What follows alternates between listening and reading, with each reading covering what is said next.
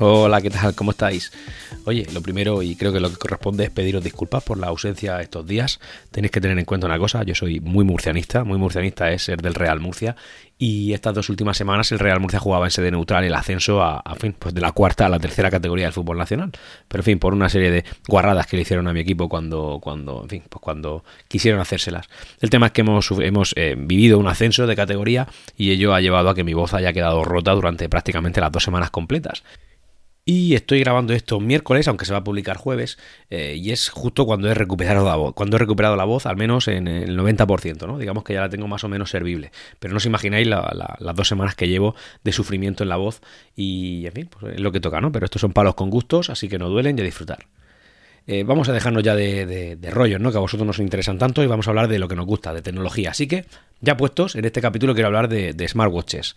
¿Qué son los smartwatches? Bueno, pues creo que, si estás escuchando este podcast ya deberías saberlo y si no, pues eh, escúchame, mm, plantéatelo. En cualquier caso, pues vienen a ser los relojes de los relojes eh, o los wearables, ¿no? Que llevamos, pero en este, este, caso en forma de reloj, que llevamos en nuestra muñeca y que sirve pues, para distintos motivos. ¿Por qué quiero traer este tema aquí? Bueno, pues porque creo que no se habrá lo suficiente y en cualquier caso eh, quería abogar por los simples, es decir, por los smartwatches más simples y voy a argumentarlo todo. Según mi forma de verlo, en cuanto a dispositivos de pulsera, de los que podemos llevar cualquiera, eh, en fin, porque el que llevas tú que me estás escuchando o yo que estoy aquí ahora mismo, eh, hay para mí dos tipos, ¿vale? Los inteligentes y los que no lo son tanto, ¿vale? Los inteligentes, ¿cuáles son? Muy sencillo, solamente hay dos. Está el Apple Watch y están los dispositivos que llevan eh, Wear OS, que es como el homólogo en Android, ¿no? La, competencia, digamos. Son los que son los más avanzados, se pueden instalar aplicaciones, tienen una gran cantidad de funciones. Si no la tiene, si, si la función en concreto que tú buscas no la tiene, bueno, la puedes instalar y tal. Y luego están los que son menos inteligentes. Básicamente son los que tienen un sistema operativo propietario. Aquí yo sí que diferenciaría dos, que son los simples a, rabiar, es decir, los que hacen cuatro cosas y no esperen nada más. Y luego están los que están ahí en término medio, ¿no? Que intentan, eh, intentan ser los más inteligentes, o sea, intentan ser uno con un sistema operativo al que le puede instalar aplicaciones y se quedan a medio camino. Como por ejemplo son los que usan el CPOS, ZEPPOS, que son los más avanzados de la marca Amazfit Luego están también los, algunos Xiaomi que también lo tienen y también algunos Huawei que también te permiten instalar aplicaciones. Pero claro, el número que te permiten, el número de aplicaciones disponibles para esta plataforma son extremadamente bajos, es decir, muy poquitos. Yo, por ejemplo, tengo uno con OS y puedo instalar ciertas aplicaciones. Pero yo vengo precisamente a abogar, eh, a abogar por los que, o al menos defender, los que son más simples, no los más simples del todo, sino que los que tienen un sistema operativo propietario también me valen. ¿Por qué?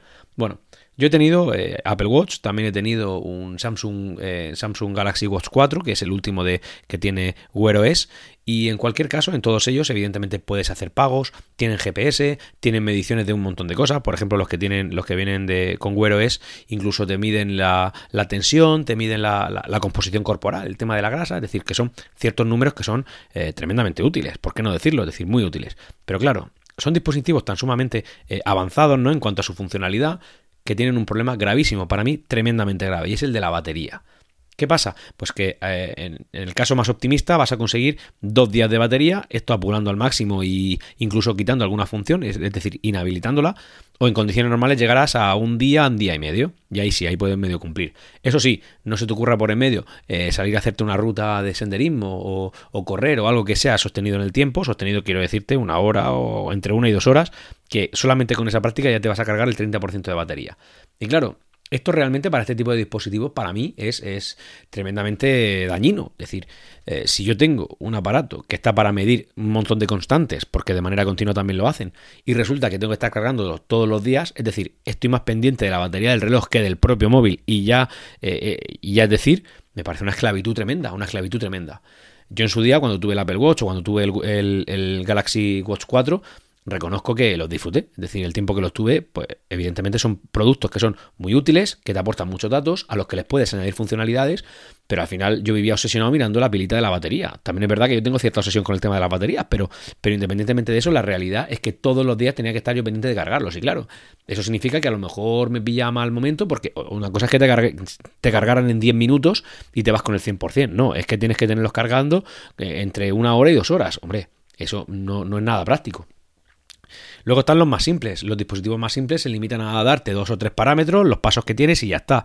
Estos simples prácticamente nadie los tiene, aunque son muy económicos, los puedes encontrar prácticamente desde 20 euros.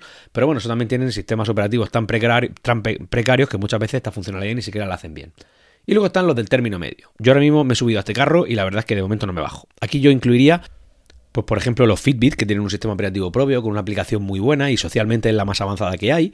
No tiene mucha, mucha penetración en Europa ni en España, pero sí que la tiene, por ejemplo, en la zona de Estados Unidos y tal. La compró hace, como digo, eh, no hace mucho Google. Y también hay pues otros sistemas como pueden ser los de Garmin, ¿no? Eh, muy conocido, ¿no? Para, para, para deportistas más profesionales, senderismo y tal. También tienes otros como, bueno, pues en fin, otras marcas. Y también está, por ejemplo, Amazfit, en este caso en el que yo estoy ahora mismo subido.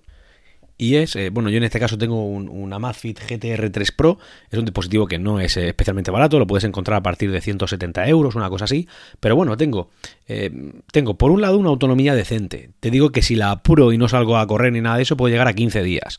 Si salgo a andar y correr, que yo suelo andar 2-3 veces por semana, me puede durar fácilmente 7-8 días y con un uso total, es decir, incluso respondiendo llamadas por teléfono, que en este caso este tipo de dispositivos sí lo permiten, pues me quedo en eso, como digo, en 8, 9 días, 10 días ir a apurar al 100%, yo siempre lo cargo cuando llega al 20%, le pego eh, una enchufada, y esa enchufada solamente son eh, una hora y media o así, es decir, es, es, algo razonable, no tengo que estar pendiente de cargarlo. Además, como yo uno de los usos más importantes que le doy a estos relojes es la alarma silenciosa, es decir, que me vibre por las mañanas para que me despierte y no se despierte nadie, pues con un dispositivo de, de los más avanzados, esto es peligroso porque como se le ocurra de ponerse a medir no sé qué parámetro, resulta que te quedas sin batería en medio de la noche y ya no te despierta, la hemos liado. En cambio con estos dispositivos pues eso no pasa. Luego también está, eh, bueno, con, mi dispositivo, por ejemplo, para que veáis el avanzado que es, yo, yo puedo instalar ciertas aplicaciones. Es verdad que la limitación es extrema, es decir, son muy pocas, están dentro de la tienda del sistema operativo y me permite añadir alguna funcionalidad, pero realmente es testimonial, o sea, eso ni siquiera lo voy a poner en valor. Pero, por ejemplo, aparte de la autonomía que he dicho que tengo, yo con este reloj puedo responder llamadas, me está midiendo continuamente, continuamente, tanto el oxígeno en sangre como, el, como la frecuencia cardíaca y también la temperatura de la piel que en concreto este parámetro, la verdad es que en su día me, sirvió como reclamo comercial para comprarlo, pero reconozco que la funcionalidad no es especialmente buena, porque al final a mí que me digas que mi piel está a 31 grados, realmente no me está dando ninguna información, o 29 grados.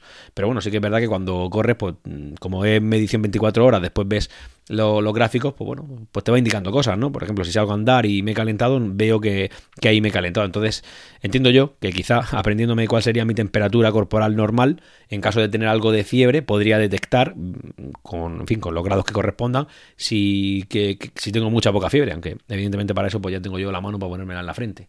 En cualquier caso, como digo, yo vengo a abogar por los relojes menos inteligentes, sobre todo los que te dan cuanto más funcionalidad, cuanto más funcionalidades mejor, pero con la mayor autonomía posible.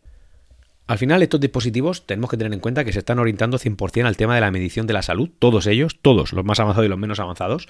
Sí que es verdad que los más avanzados, sobre todo esos, tienen eh, una opción que es la conectividad y en caso de irte sin el, sin el móvil correspondiente, ¿no? El móvil al que esté vinculado, pues te dan una función, pero también es verdad que para ello tienes que pagarle pues un, un, un, dinero a tu, a tu operador móvil, no creo que eso sea un problema, pero también es verdad que estás comprando un dispositivo que vale más que su que el mismo modelo sin, sin la versión LT, así que al final pues es una función que está bien y tal. El otro día, comentándolo con un amigo, me dijo, sí, bueno, pero es que mi, mi, dispositivo móvil avanzado, que era en este caso era un Apple Watch, en caso de que yo me caiga, avisa, o sea, detecte una caída, avisa a la gente por si no me puedo mover y tal. Y digo, efectivamente, eh, eso es muy buena opción. Pero claro, si no tienes una versión LTE, ¿cómo vas a hacer valer esa función? Imagínate que tienes un móvil al lado. Vale, pues ya vas con el móvil. Si no te puedes mover porque lo detecta, vale, si tienes el móvil al lado está bien, pero si no lo tienes, esa función ya queda totalmente anulada. Y por otro lado, también es verdad que los propios móviles, ya hoy en día todos, los, los iPhone, los Android, tienen una función de, de, de emergencia SOS.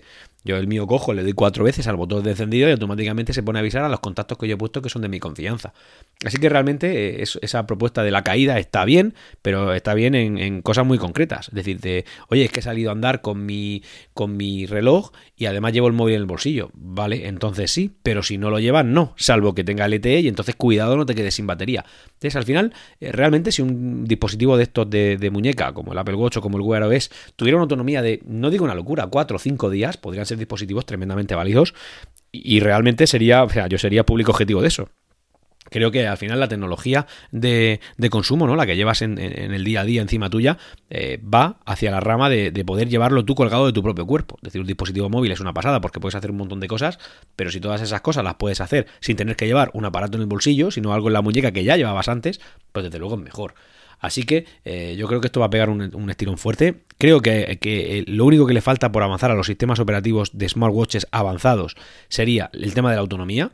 Me da igual que me vengan luego algunos fans de algunas marcas y me digan que, claro, como tiene tantas cosas, la batería baja. Bueno, bueno, pues yo conozco otros dispositivos que no son tan avanzados y que dan esa autonomía. Y también creo que hoy en día el I+D en este tipo de productos eh, va orientado a esto, al tema de la batería, porque el tema de la salud ya se está controlando y cada vez mejor.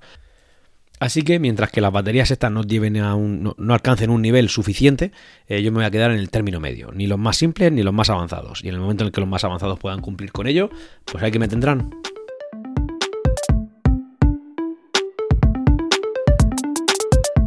Y hasta aquí, ya puestos. Nos leemos en los canales de Discord de Ciencia o Ficción y en Twitter en Ya Puestos Pod.